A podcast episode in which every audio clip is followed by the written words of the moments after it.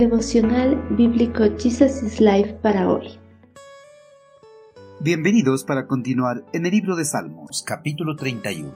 El hombre está en las manos de Dios. Ten misericordia de mí, Señor, porque estoy angustiado. Las lágrimas me nublan la vista, mi cuerpo y mi alma se marchitan. He oído cantidad de rumores sobre mí y el terror me rodea. Mis enemigos conspiran en mi contra, hacen planes para quitarme la vida, pero yo confío en ti, oh Señor. Digo, tú eres mi Dios, mi futuro está en tus manos. Rescátame de los que me persiguen sin tregua. Que tu favor brille sobre tu siervo por causa de tu amor inagotable. Rescátame. La vida en este mundo para nada es fácil, ya que todos sus habitantes son susceptibles de padecer enfermedades y persecuciones. Todo esto se debe a la incursión del pecado en este mundo. El pecado introdujo la enfermedad en este mundo y la maldad en el corazón de todos sus habitantes. A causa de esto, el ser humano es susceptible de sufrir aflicciones en cualquier etapa de su vida, ya sea por alguna enfermedad o por la persecución de otro ser humano. David, el siervo de Dios, a lo largo de su vida, padeció de estas dos aflicciones. Unas veces tuvo que sufrir a causa de las enfermedades y en otras ocasiones tuvo que sufrir a causa de las persecuciones por parte de sus enemigos. La vida puede ser dura y pesada aún para los hijos de Dios, y la vida de David fue un claro ejemplo de esto, ya que el siervo de Dios constantemente sufrió persecuciones, ya sea por los enemigos que provenían de los reinos vecinos, por el ejército de su país, por órdenes de Saúl, e incluso, en cierta ocasión, fue perseguido por su propio hijo. En cierta ocasión, los enemigos de David conspiraron y planificaron su muerte.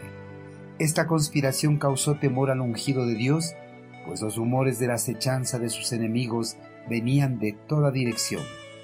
Esos rumores causaron que se angustie, hasta el punto que derramó lágrimas, las cuales nublaron su vista, marchitaron su cuerpo y su alma. En medio de su angustia, el salmista clamó por misericordia al eterno Creador y demostró la confianza que tenía en él pese a la situación adversa que estaba atravesando.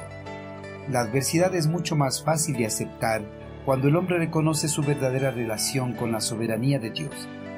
A pesar de que pueda parecer que sus enemigos tengan el dominio, ya que finalmente son ellos los que están desamparados y desesperanzados, porque no tienen el poder de Dios de su parte. Aquellos que conocen a Dios tendrán la victoria final y David lo sabía, por eso confiaba en el poder de Dios para liberarlo de sus enemigos. En su clamor, el salmista también reconoció que su vida estaba en las poderosas manos de Dios y le pidió que le rescatara de los que le perseguían sin tregua. Que su favor brille sobre él por causa de su amor inagotable para con sus siervos. David en su clamor expresó simplemente su creencia de que todas las circunstancias de la vida estaban bajo el dominio de Dios aún la persecución de la cual era objeto. Con la seguridad del dominio de Dios sobre toda la creación, apeló a su amor inagotable y le mostrará su favor liberándole de las garras de sus enemigos. Queridos hermanos, David en su clamor al eterno Creador reconoció que todo lo que acontecía en su vida estaba bajo el control de Dios. Por eso, a pesar de la persecución de la que era objeto, mantuvo su confianza en Dios y en su amor inagotable. Por eso confiadamente le pidió que le mostrara su misericordia, liberándole de la amenaza enemiga. Hermanos, al igual que David, debemos reconocer que todo lo que acontece en nuestras vidas está bajo el control de Dios, no solo las bendiciones, sino también las pruebas. Aceptar la soberanía que Dios tiene sobre nuestras vidas nos ayudará a sobrellevar cualquier adversidad que nos sobrevenga, confiando en que Dios muy pronto nos mostrará su misericordia y nos liberará de las aflicciones por su amor inagotable por nosotros.